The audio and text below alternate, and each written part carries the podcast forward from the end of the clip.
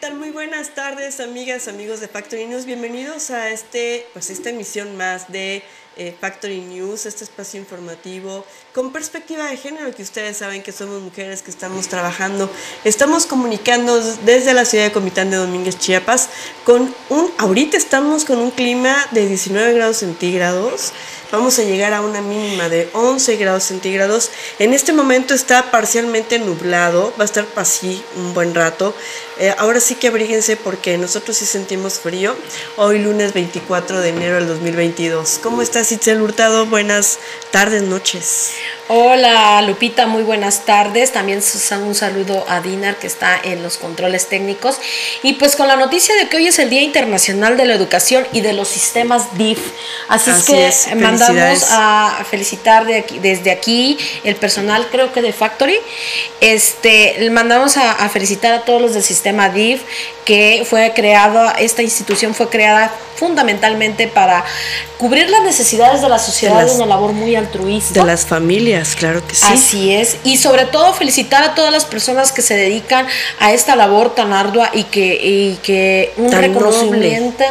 Un reconocimiento de mi parte porque yo no tengo, lo declaro solemnemente, yo no tengo la paciencia para educar, pero ellos tienen la paciencia para llevar este conocimiento y sin temor a equivocarnos, es el, la parte fundamental, es la educación, porque gracias a, gracias a la educación el país puede salir adelante. Así es, sí, un país puede crecer y puede desarrollarse gracias a la educación que obtengan sus ciudadanos, efectivamente. Y bueno, queremos hacer un pronunciamiento en nombre de Factor y Comunicación Sin Límites por todo lo que ha sucedido últimamente en la República Mexicana. Ustedes saben que el año pasado, en diciembre, asesinaron a uno de nuestros compañeros periodistas y también hicimos un pronunciamiento junto con varios compañeros y colegas periodistas de aquí, de los alrededores, de la región de aquí, de, de la meseta Comiteca Tojolabal y el día de ayer no pudo ser la excepción y ahora fue una mujer asesinada, una mujer a la que admiramos muchos como, como reportera, ella trabajó en Televisa, a Lourdes, eh, la verdad fue... Maldonado. Maldonado, sí, estaba leyendo, eh, si me dejas compartir un poco de la reseña de Alejandro Merino, quien fuera un maestro mío eh, de periodismo en la universidad, quien fue director de ECO en Televisa en aquella época de los 80. Eh, hizo una descripción rápida de Lourdes Maldonado. Ella fue su compañera y reportera de 24 horas, mientras que él era el jefe de redacción eh, de contrapunto. Eh, como buena norteña, la describió, era grandota, francota, siempre echada para adelante, mantuvo una gran amistad tanto en Televisa como a través de los años. En 1989 emigró de la Ciudad de México a Tijuana, desde donde reportaba para el noticiario radiofónico de Jacobo Zabludovsky y recientemente había ganado una demanda laboral contra el exgobernador Jaime Bonilla y había logrado el embargo de la televisora de ese personaje. En el 2019 acudió a una mañanera a pedir ayuda al presidente y ahí dijo que temía por su vida. La verdad es que descansa en paz Lourdes Maldonado, una gran periodista ya con mucha trayectoria y nosotros nos promulgamos porque las autoridades de verdad encuentren a quien hizo este pues quien le mató, ¿no? A quien, a quien le asesinó y que se siga la investigación. Y sobre todo, lo más importante es que se llegue a, hasta las últimas consecuencias, porque ni de Freddy López Arevalo, ni de Margarito, ni de Lourdes Maldonado, en este caso eh, recién hecho este, este hecho, está reciente este hecho, se ha eh, logrado detectar quién es. Eh, en el caso de Margarito, Ángel Peña fue liberado y no fue encontrado culpable y que solamente por drogas se había encontrado y se había detenido Ángel Peña. Es increíble la incapacidad que tienen las autoridades para dar con los, los, asesinos de nuestros compañeros eh, Freddy López Arevalo, Margarito y pues lo, ahora Lourdes Maldonado. Eh, cada vez somos más los periodistas que tenemos por nuestra vida y sobre todo pues en esta, en esta este, en, este, en esta carrera que más que abonar a, la conciencia, abona a la libertad de expresión. Nosotros somos libertadores y, buscamos pues la libertad de conciencia a cada una de las, de las personas y hacerles ver, y eso no les parece a la bola de asesinos que están ahí afuera, ¿no? Así es, esperamos, esperamos que las autoridades respondan de verdad qué es lo que exigimos, porque si no, ¿cuál libertad de expresión? Y lo decimos desde aquí, desde la ciudad de Comitán de Domínguez, Chiapas, llamada la cuna de la libertad de expresión. Así es. Y bueno, va cambiando de tema, Itzel, porque estamos muy enojadas, pero vamos a cambiar de tema para brindarles a ustedes toda la información. Pero también así, eh, pues vamos a empezar el, el año ya con nuestros colaboradores. Esta semana estamos muy emocionadas porque nuestros amigos, nuestras amigas están regresando de ese descanso que tuvimos tan largo para recomenzar con ideas nuevas. Y bueno, Factory News también es eh, muestra de ello. Y tenemos a Magu. Magu, ¿cómo estás? ¿Cómo te fue el fin de año? ¿Cómo estás empezando el año? Ya casi este, la mitad de mes, ya eh, casi terminando más bien ya el mes de enero. Eh, pero con nuevas cosas, ¿verdad? Con las mujeres exitosas que también sienten. Ya se fue mitad del primer mes, mis queridas amigas, saludos, pero nunca es tarde para desearnos eh, feliz año, para enviarnos los mejores eh, deseos, las mejores vibras, que sea un año muy exitoso, que a pesar de estas eh, lamentables situaciones como las que estaba escuchando y que pues México se ha vuelto un país muy peligroso para ejercer tanto el periodismo como la libertad de expresión, eh, informativa también, eh, pues a pesar de todas estas cuestiones lamentables, como también un aumento en los contagios en la pandemia, pues que dentro de, la medida de lo posible, pues podamos tener más éxito, eh, tener salud y pues muchas cosas buenas en este año amigas de Factor de Comunicación y por supuesto pues mis mejores deseos desde acá, desde la Ciudad de México hasta Comitán, ¿cómo no? Eso, muchísimas gracias. Pero ahora platícanos de qué vamos a platicar el día de hoy, de qué vamos a... ¿Qué, qué información vamos a discernir y qué vamos a pimponear? ¿Qué ideas vamos a pimponear contigo?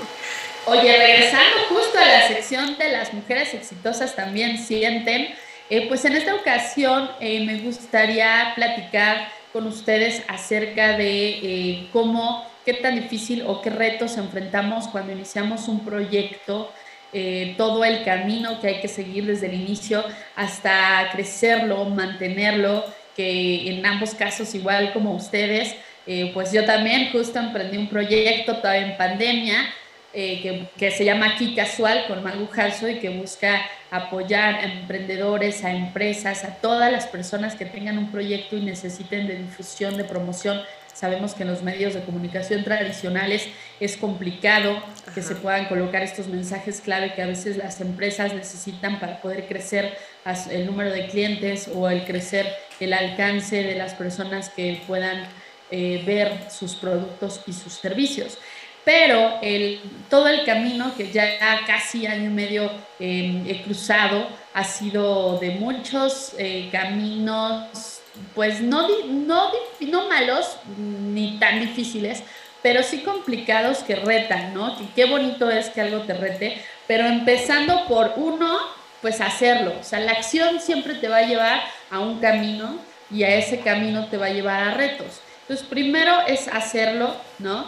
Pero entramos en un mundo que seguramente ustedes y las personas que nos están viendo en el mundo digital, virtual, nos enfrentamos a un obstáculo muy fuerte que es el número de seguidores. Es crecer la plantilla en cuestión de números para que pues te tengan, te puedan tomar en cuenta, ¿no? Ahora resulta que si no tienes al menos en Facebook 10 mil seguidores, no eres nadie, ¿no? Y que además de esos 10 mil, pues la mayoría, lo ideal es que sea orgánico, es decir, que vayas creciendo en números reales, no inflados para que puedan realmente tener un alcance efectivo en tu proyecto, ¿no? Que realmente la gente que te ve sean los que te tomen en cuenta. Y además del número de seguidores, es que onda con el apoyo que tengas pues de familiares, de amigos, eh, de los que se unen de corazón a seguir tus proyectos, a que lo apoyen y por supuesto difundan lo que estás haciendo, ¿no? Eh, entras en un mundo también, y no me dejarán mentir, de los detractores, ¿no? Siempre tenemos detractores, que algo padre es que te retan a mejorar, pero ¿qué pasa cuando hay un momento anímico o algún obstáculo por el que estás pasando y de repente le damos mucha importancia a esos detractores y estas opiniones negativas y críticas, que hay algunas son críticas constructivas, por supuesto, y otras críticas con esa mala fe, con esa mala leche, que pueden llenar un espacio eh, pues de, de crítica hacia la mala, en donde tengan una intención bastante negativa, ¿no? Cómo cruzar ese, ese camino y por supuesto, algo bien padrísimo, ahí sí bonito, el camino de atreverse y arretarse a aprender nuevas cosas. No sé si les ha pasado que de repente igual necesitas aprender cosas de marketing digital, de mercadotecnia, de comunicación, presupuesto, de diseño, ahora con plataformas que pues te van, te van encaminando a hacerlo un poco más sencillo, pero en realidad también tiene su chiste sentarte y que visualmente es este, bastante correcto o bonito lo que estés haciendo. Entonces, diseño, eh, mercadotecnia y relaciones públicas, que también es súper interesante. Y todo ello, cómo transitar, no sé si les ha pasado o qué se les ha hecho más difícil de todo este camino. A mí me gusta todo, Magu. Oye, nos estaban comentando Magu, eh, Mr. Magu no, ella se llama Margarita, Margarita Jasso, que le decimos de cariño Magu, nada más para la aclaración. Pero a mí me gusta todo, ¿a ti, Itzel? A mí también me gusta todo. Eh, que eh, lo, lo, difícil de, de, de este nuevo paso es que crean en el proyecto que nosotros estamos haciendo y que no lo comparen, porque hay como hay que, comparar, hay comparativas, no se abren para poder este, entender eh, la nueva, lo, que estamos ofreciendo y es bastante difícil, pero ahí vamos, ahí vamos.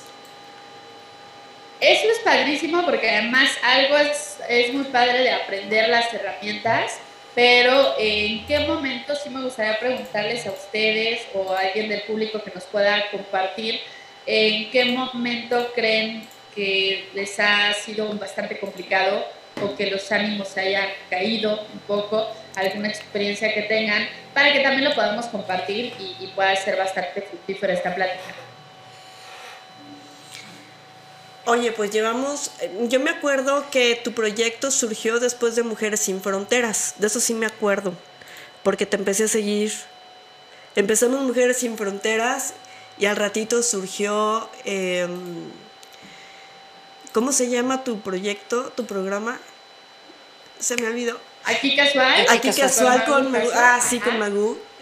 Porque siempre tomando vino y así, ¿no? o sea, sí me acuerdo. Y te empecé a seguir.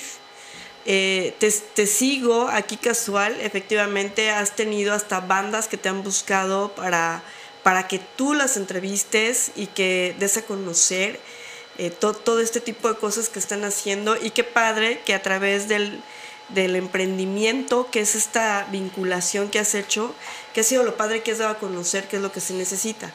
Nosotras, ¿con qué nos hemos encontrado desde que empezamos? No, más bien hemos ido como adaptándonos sobre la marcha.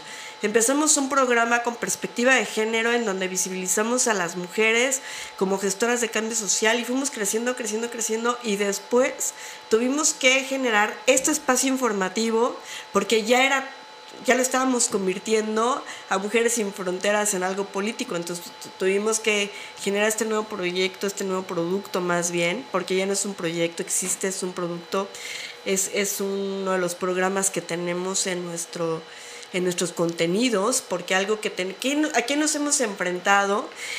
Que yo sí te voy a confesar algo. Yo sigo muchas entrevistas, sigo muchos influencers para ver qué es lo que, lo que, cuál es la fórmula, encontrar cuál es la idea de que les ha funcionado. Una, la primera es que esta es de resistencia porque los más exitosos ya llevan nueve años, seis años, cuatro años mínimo los que ya están en el aire, sobre todo en las redes sociales y que han tenido ese impacto, pero ha sido un trabajo constante. Entonces, que a veces dices, híjole, hoy no quiero. Nosotros nos levantamos desde la madrugada a preparar la información y sí era como lo más pesado. Estuvimos un año preparando la información desde las cuatro y media de la mañana para estar al aire de ocho y media a nueve y media de la mañana todos los días. Y entonces sí te das cuenta que es algo de resistencia y si crees en ti, crees en lo que estás haciendo, pues tienes que abonarle, abonarle, abonarle. Eh, y ahorita que nos adaptamos, porque es algo que te decía hace rato que nos preguntaste cómo estamos, en este nuevo horario, que lo padre de ser dueñas de esta plataforma es que nosotras decidimos, podemos hacer las modificaciones y, eh, avisándoles a nuestros seguidores qué es lo que está pasando, porque queremos mejorar eh, siempre en contenido. Exactamente, me recordaste algo que hace poco me dijo una amiga muy querida, amiga de la prepa, que ha sido también testigo y equipo en este camino de aquí casual como parte del diseño gráfico. Ella me decía, es que si tú no le pones la atención a tu proyecto que requiere, nadie más lo va a tener, ¿no? Entonces ahí es donde entra este explorar, como bien mencionas, este explorar en horarios, en lo que funciona, no funciona, saber y entender que nada está estable, que todo está cambiando y que a lo mejor un mes hablando de los horarios, por ejemplo, te funciona un rato este horario y después vas a tener que modificar. Por ejemplo, en mi experiencia, eh, aquí casual con Magujazo nace eh, durante la pandemia y después empezó a abrirse nuevamente la economía y la actividad eh, social hacia afuera y mi programa era justo viernes y sábados en las noches. Entonces la gente empezaba ya a salir y de repente vi como el rating así, ¡pum!, bajó, ¿no? De las entrevistas. tuvimos que mejorar algunas cosas durante eh, la parte de la producción, pero otras eran un fenómeno social que se estaba llevando a cabo ajeno a nosotros. Entonces, ¿cómo modificas esa parte a una realidad nueva? Y a mejorar tu contenido. Ahora, en la parte de contenido también tengo una observación que está padrísimo, que es eh, qué importa más en estos momentos, ¿no? En, tanta oferta digital. Si que realmente ofrezcas un contenido de valor o que vemos de repente que sea algo de moda o que sea algo visual, ¿no? las personas más atractivas o un lenguaje mucho más directo, este, más fresco o el contenido, ¿no? Entonces, de repente uno igual como comunicólogos, como periodistas, buscas ofrecer contenido completamente de valor, investigado, con sustento y te das cuenta que a lo mejor otras plataformas, que es muy libre porque para gustos hay mucho, pero de repente hay mucha más popularidad en algo mucho más sencillo, ¿no? Algo como de, ay, ¿dónde comprar X ropa, ¿no?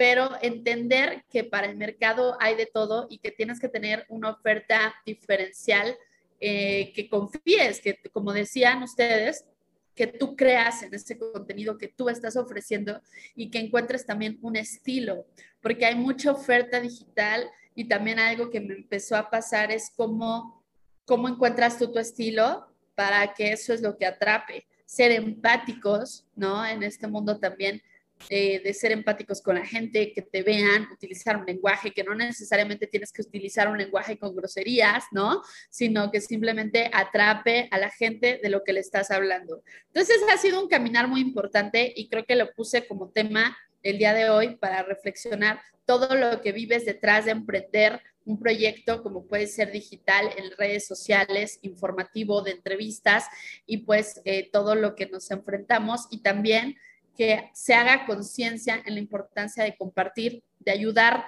No nos cuesta nada darle like, no nos cuesta nada darle compartir, este, y, y también entender que necesitamos seguidores y que si eres amigo, amiga, familiar, sigue las plataformas de tu amigo, amiga, emprendedor, porque es muy importante también eh, que se vea por ahí el apoyo, ¿no?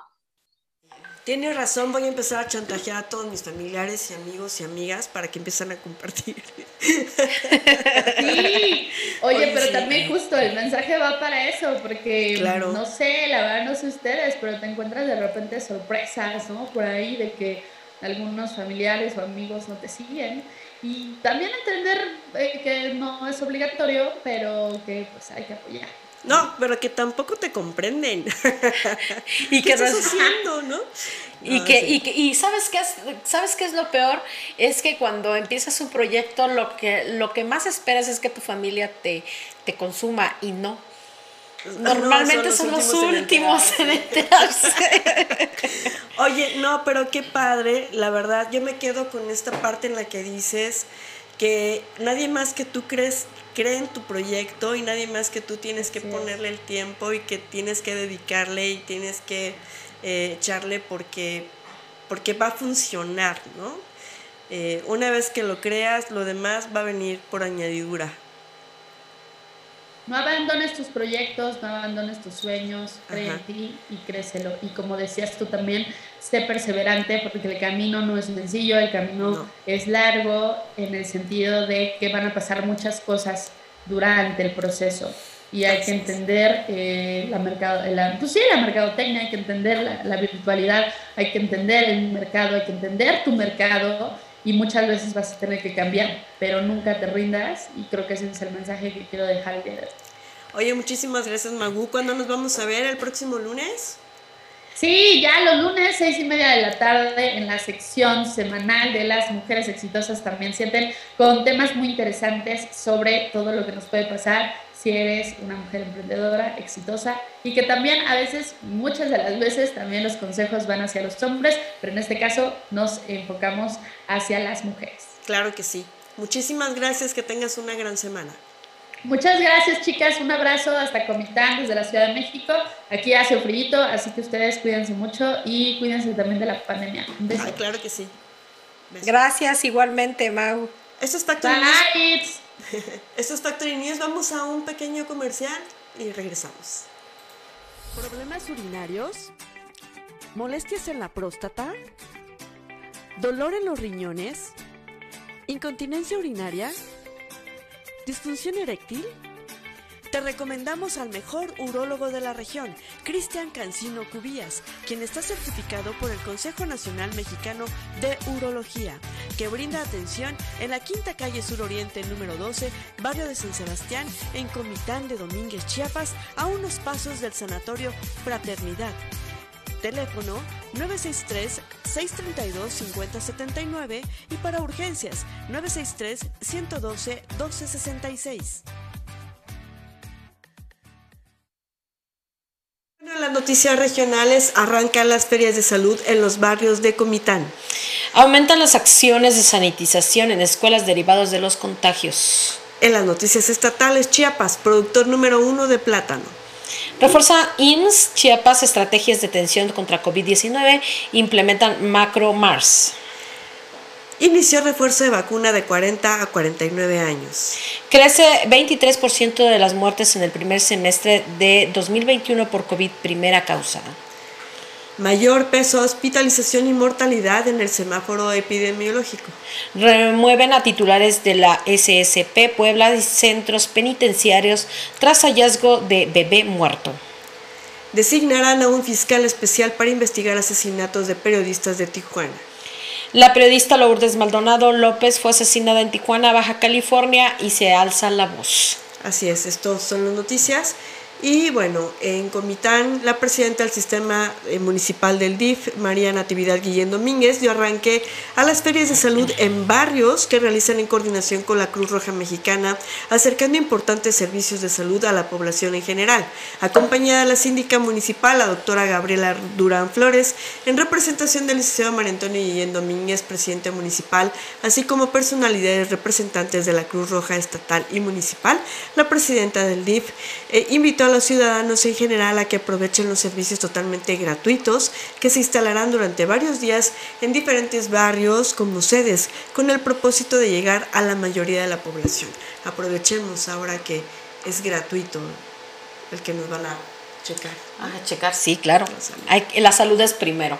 Bueno, y no, no sé si recordarán que se dio la noticia aquí en Factory News eh, que se aumentó los contagios de COVID-19, sobre todo en la variante Omicron, eh, a jóvenes entre, pues, entre 14, 12, 13, 14 y 15 años, lo que es en las escuelas y algunas primarias y secundarias, pues derivado de esto, se fue, eh, derivado de estos casos de, de COVID-19 en su variante Omicron, en las escuelas del municipio, Salud Municipal está llevando a cabo las acciones de prevención en campañas de información, así como desinfección de espacios públicos como son las escuelas y áreas municipales. En entrevista con el director, con el titular de esta dependencia, el médico Salvador Nucamendi dijo que se ha intensificado las sanciones hasta cuatro veces en las escuelas que resultaron positivos, por, como por ejemplo la escuela secundaria del estado ESECO, la técnica número 5 y las otras escuelas que resultaron positivos con, con 15 este, personas eh, entre directivos administrativos y alumnos. El líquido usado para desinfectar es beta 4 hecho de sales minerales cuaternarias de amonio, especial para eliminar gérmenes, virus y bacterias de acuerdo con los trabajadores. No es nocivo para el ser humano, pero lo, lo conveniente es abandonar las oficinas y los centros de salud por 15 minutos para que se pueda hacer la sanitización. Pero afortunadamente, en lo que se refiere a las escuelas o a los alumnos, se retiraron a los, a los alumnos de ahí por 15 días para dejarlo a la pandemia según lo estipulado por la Secretaría de, de Salud y se sanitizaron. De, eh, menciona el titular Salvador Nucamendi, el doctor Salvador Nucamendi, que este las veces que se requieran, las veces que se puedan sanitizar. Y si salen personas con este infectadas, pues se vuelve a sanitizar y se vuelve a sanitizar, como es el caso de la SESCO, que ya va en su cuarta en su cuarta sanitización requerida por el director. En caso de las escuelas que requieran pues este servicio, esta esta esta posibilidad, se tienen que acercar primero a ya sea con Felipe Cabrera, el director de, educación de educación municipal y si no a este la dirección de este salud municipal que ahorita está ubicada déjame decirte Lupita que me dio un recorrido por ahí está ubicada en el DIF municipal en las instalaciones del DIF municipal y ya no tiene nada que ver ni con el turulete ni con el con el pabellón municipal que estaban en condiciones infrahumanas y que ya por primera vez se les está dando un lugar digno sí, a estas personas. De hecho, fue uno de los planes que tenía programados la presidenta del DIF municipal, ¿te acuerdas cuando la entrevistamos?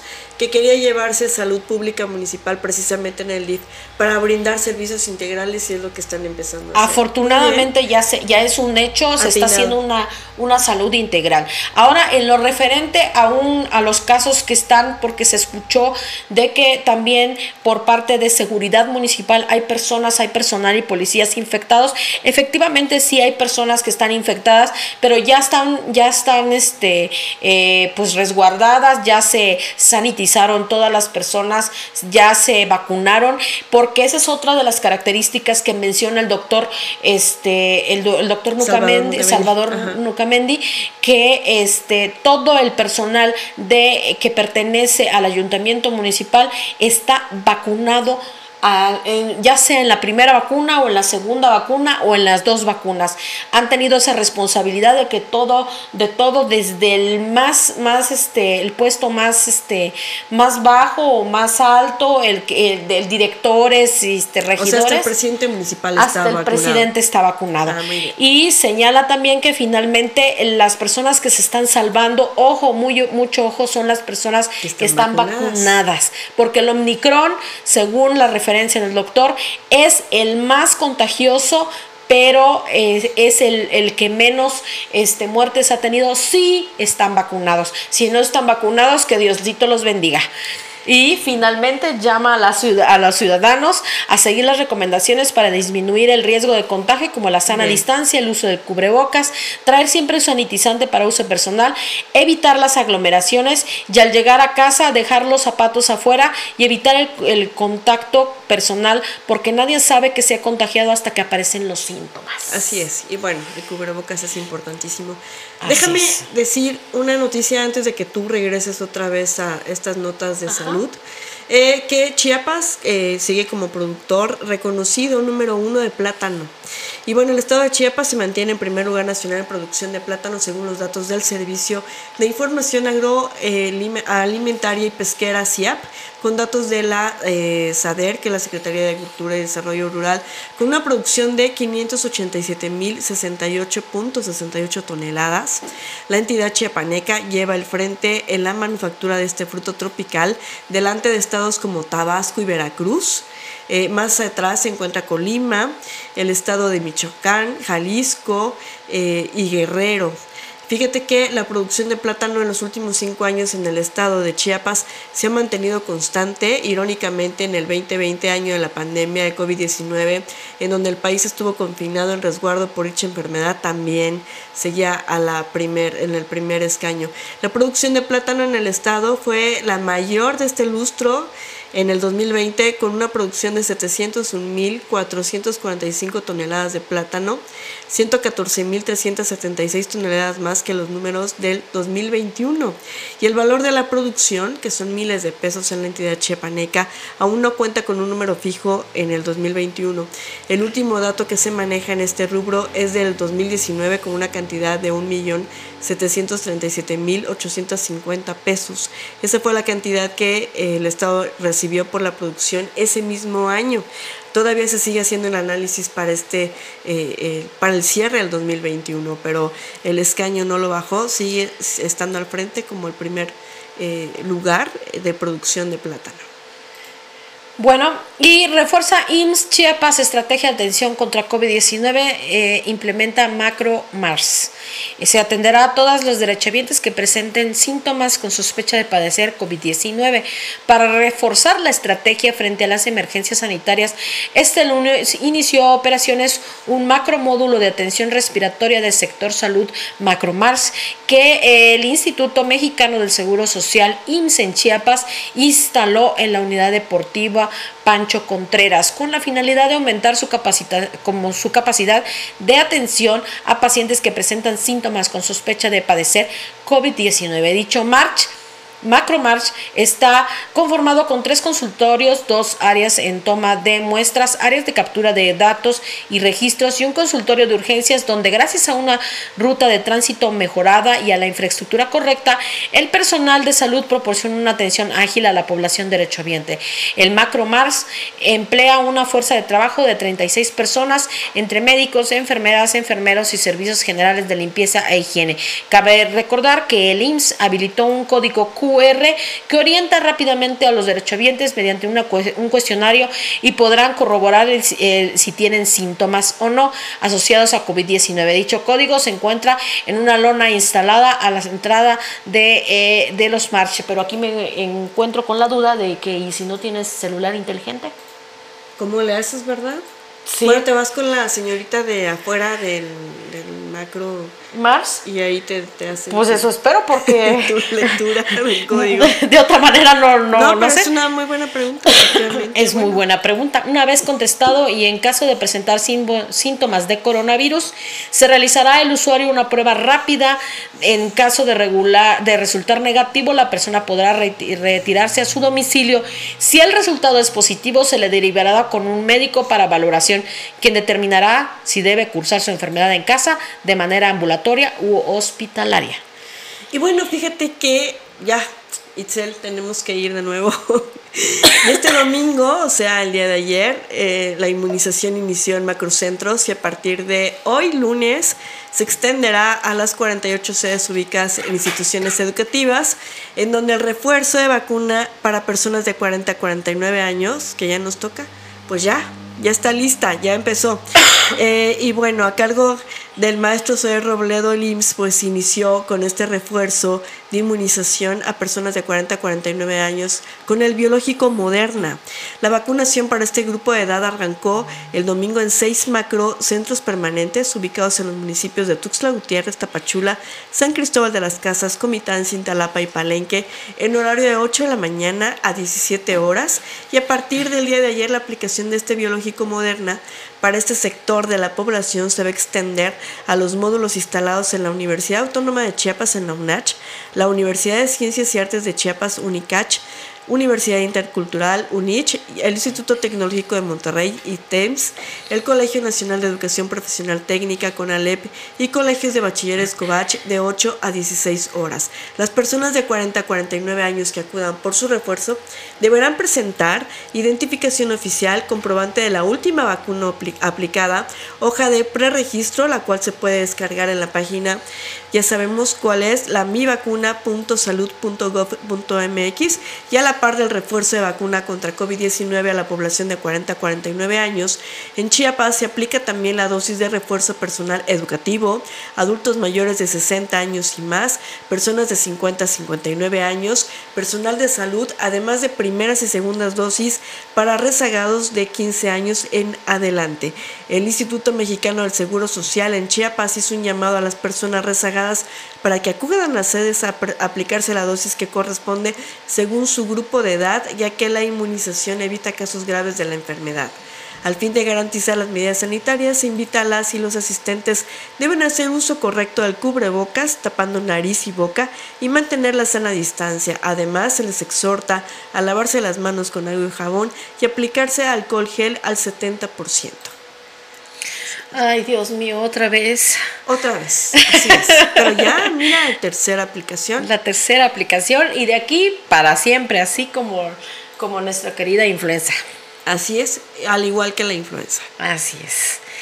Bueno, y en las nacionales crece el 23% las muertes en el primer semestre del 2021, COVID primera causa de muerte. Las defunciones en México crecieron 23.5% en el primer semestre del 2021 con respecto al mismo periodo del 2020. Murieron eh, 579.956 personas, 110.672 más con el COVID-19 como primera causa de muerte en el periodo de referencia, con 140 45.159 defunciones. Reveló de manera preliminar la estadística de defunciones registradas en enero a julio del 2021. Según los datos que publicó la Secretaría de Salud, eh, 566.707 personas fallecieron a nivel nacional por todas las causas por debajo de las que se reportó el INEGI para la, para la primera mitad del 2021. De acuerdo con las estadísticas que dio a conocer este lunes el Instituto Nacional de Estadística y Geografía, INEGI,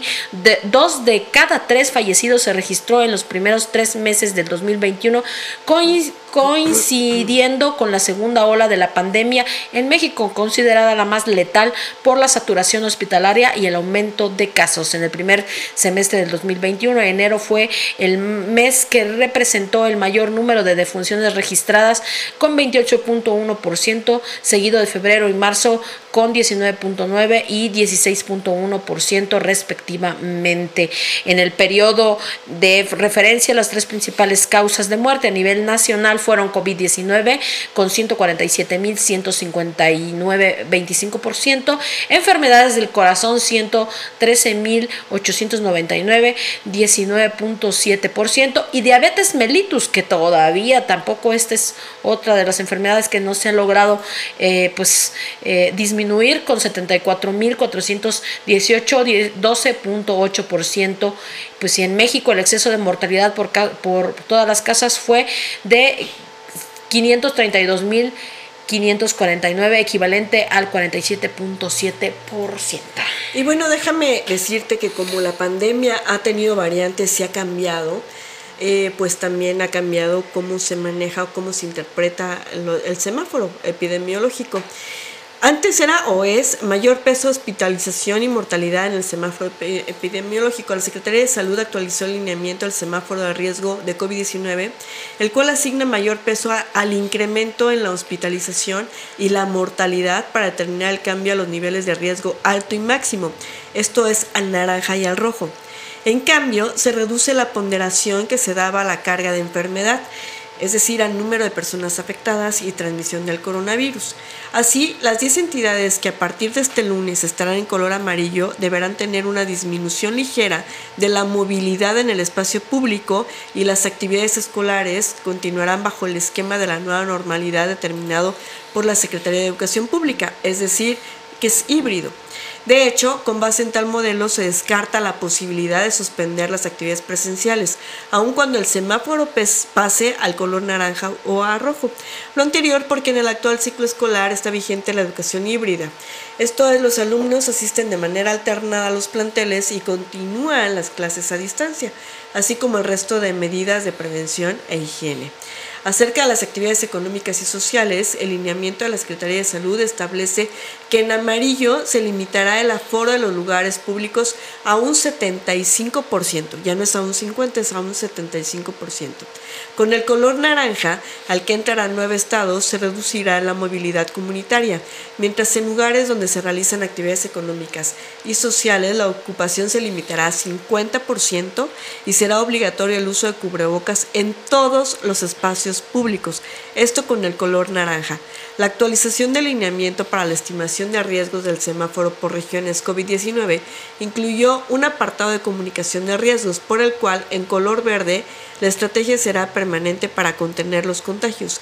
En amarillo se buscará evitar que estos aumenten aumenten. En naranja habrá alerta epidémica y de saturación de hospitales. Sobre el uso de cubrebocas en el color amarillo será obligatorio en espacios públicos cerrados y el transporte público y recomendado en espacios abiertos eh, sin posibilidad de mantener sana distancia. En las entidades donde persiste el color verde se recomienda el uso de mascarillas en espacios públicos cerrados y se debe usar de manera obligatoria en el transporte público. Y las modificaciones de alineamiento obedecen al cambio de la dinámica de la epidemia que en la cuarta ola, que es la que estamos viviendo, la cual empezó en la última semana del 2021, se ha caracterizado por una mayor afectación en personas jóvenes con cuadros leves y moderados se ha mantenido una baja ocupación hospitalaria, así como una menor incidencia en la mortalidad, explicó la Secretaría de Salud.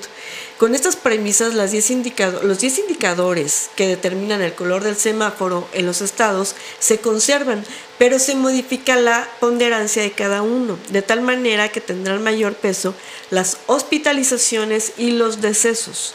Al pasar, de color, al pasar al color naranja, las autoridades estatales deberán aplicar medidas contundentes y expeditas de mitigación para evitar en lo posible la transición a nivel rojo, advierte el documento que publicó la Secretaría de Salud. De todas formas, hay que seguirnos cuidando. Y sí hay que vacunarnos y sobre todo recordemos, como decíamos con Rosalba Martínez la semana pasada, que los niños todavía no están vacunados y entonces tenemos que cuidarlos. Porque sí han habido más reportes de muchos jóvenes, adolescentes y niños contagiados, pero que efectivamente los síntomas son tan leves que el virus se va pronto, que es como los síntomas del Omicron. Y ahorita estábamos platicando precisamente con el, doctor eh, Salvador, Salvador que es increíble que todavía a estas alturas del partido no hay gente que no hay cree gente que no se vacuna y que no quiere vacunarse porque no cree en el coronavirus. Es importante que aprendamos a cuidarnos, aprendamos a vivir con este con este virus que se vino para quedar y que como dice mi compañera este Rosalba Martínez y también Lupita Gordillo, es muy importante que los jóvenes los protejamos y los cuidemos. Vayamos a vacunarnos, que eso es lo que nos puede salvar. Oye, eso decía el doctor Salvador Nucamendi, pero leyendo las notas la semana pasada, Rusia, que hizo una vacuna, la mayoría de la población no está vacunada por sus creencias, por su cultura, por su educación, porque no han visto por ni a las su antivacunas. porque no han visto ni a su presidente eh, vacunarse. Entonces, eh, es como esta contradicción que existe, hizo una vacuna en contra del virus. Así es. Entonces, eh, pues bueno, hay que seguirnos cuidando.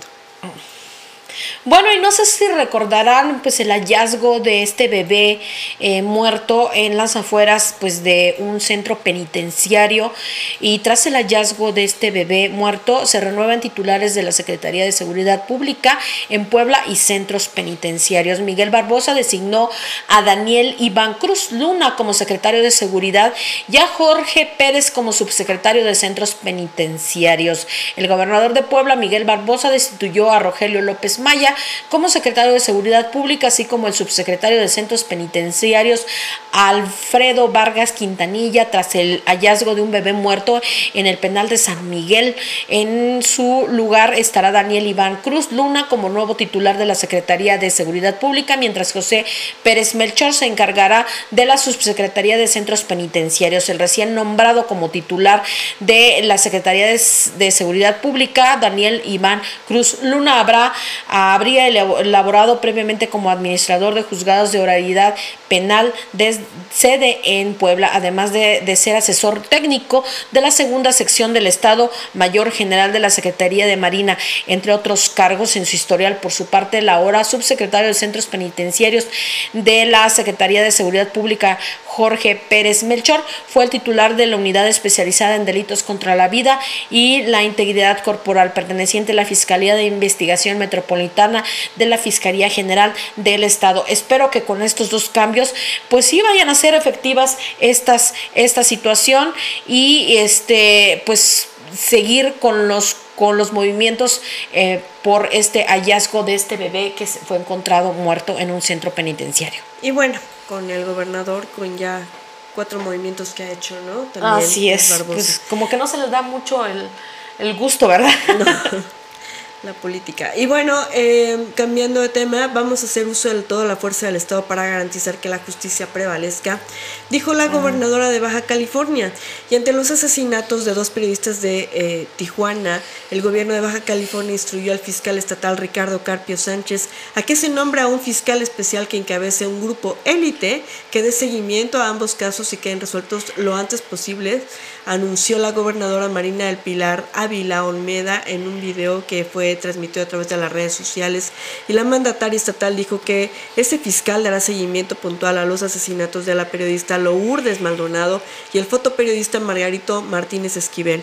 Para eso trabajará en estrecha coordinación con el fiscal general de Baja California, Ricardo Carpio Sánchez, a través de la Secretaría de Seguridad Ciudadana del Estado, encabezada por el general Gilberto Landeros Briceño. La intención de su gobierno es garantizar la tranquilidad y la seguridad de toda la comunidad periodística y de la sociedad en general, sostuvo ella pero lamentablemente. Y bla, bla, bla, y bla, bla, bla, y bla, bla, bla, y bla, bla, bla.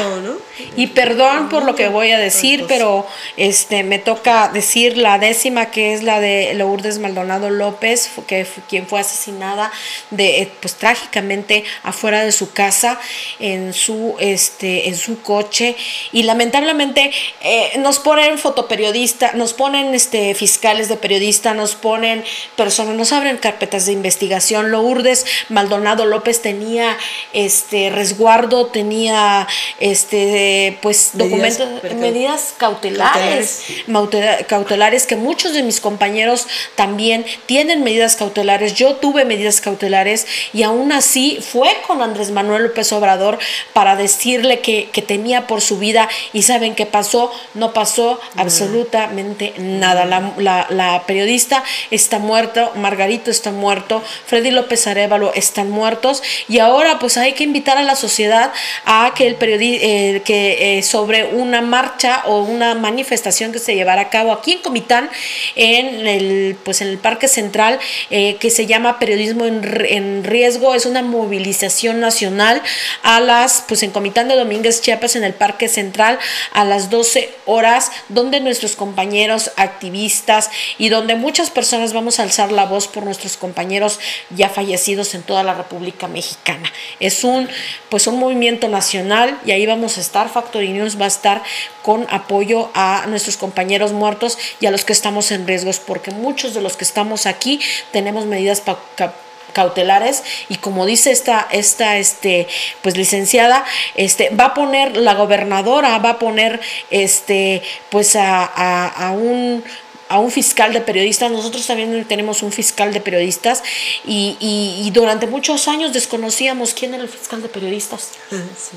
Bueno, nosotros alzamos la voz, eh, estamos uniendo nuestras voces, eh, los colegas, para que estas cosas no queden impunes. ¿No? Así que es. Esta situación que impune, impune. Y entonces, pues muchísimas gracias, Itzel Hurtado. Eso sí fue la última noticia. Ay, lamentablemente, a mí me duele hasta el estómago porque una gran mujer, una gran periodista que fue a la mañanera Tristeza. con Andrés Manuel López Obrador, expresó lo que sentía, que la iban a matar y que la iban a asesinar y que no obtuvo ese apoyo que y por hablar y por, y por denunciar eh, y por pedirle que le pagaran su salario, o sea, ni siquiera por, por, por este, estar investigando temas álgidos este, como Freddy López Arevalo y aún así no, la mataron, ¿no?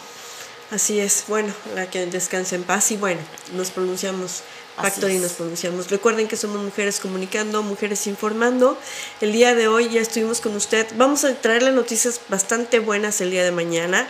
Vamos a tener también entrevistas para que, eh, para compartirle, para que usted vea de primera mano qué es lo que están haciendo, qué es lo que piensa la gente, los ciudadanos, las asociaciones civiles, toda la construcción eh, que se hace en este puente entre gobierno y sociedad para un desarrollo de un país Así que es. bien nos lo merecemos porque, híjole, ya, somos bien creativos, pero seguimos un poco atrasados a nivel internacional. Que sea la pandemia quien nos haga crecer, que nos haga creativos y que nos mantenga ahora sí que con mucha constancia para poder ser exitosos y exitosas. Así es. Entonces nos vemos el día de mañana. Esto fue Factory News porque ya escuchamos el día de hoy, vimos quién dijo qué. Mañana vamos a escuchar y ver. ¿Quién dice qué? Thank